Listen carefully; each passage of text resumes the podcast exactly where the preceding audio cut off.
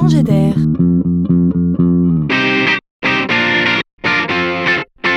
la chronique de Laurent Collen.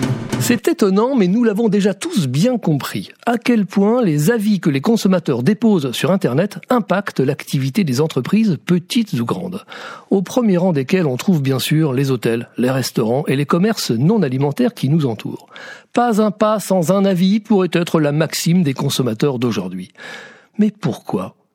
Parce qu'on n'a plus confiance dans le discours des seuls vendeurs parce qu'acheter est un acte important et que l'on a peur de se tromper, parce que les consommateurs ont parfois le sentiment d'être tous du même côté, sur la même rive, face aux marques, aux enseignes, parfois cupides. Donc pas d'autre choix que de se serrer les coudes pour se défendre. Et la seule force activable est celle de la communauté, car seul on ne compte pas. Et c'est donc bien devenu un système dans lequel les consommateurs cherchent plus à compter qu'à se battre.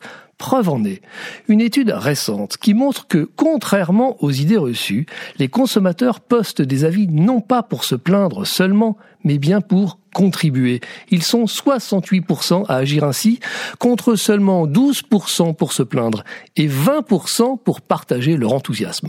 L'avis client n'est donc bien que le symptôme d'un dialogue absent dans la vraie vie entre les consommateurs et les marques.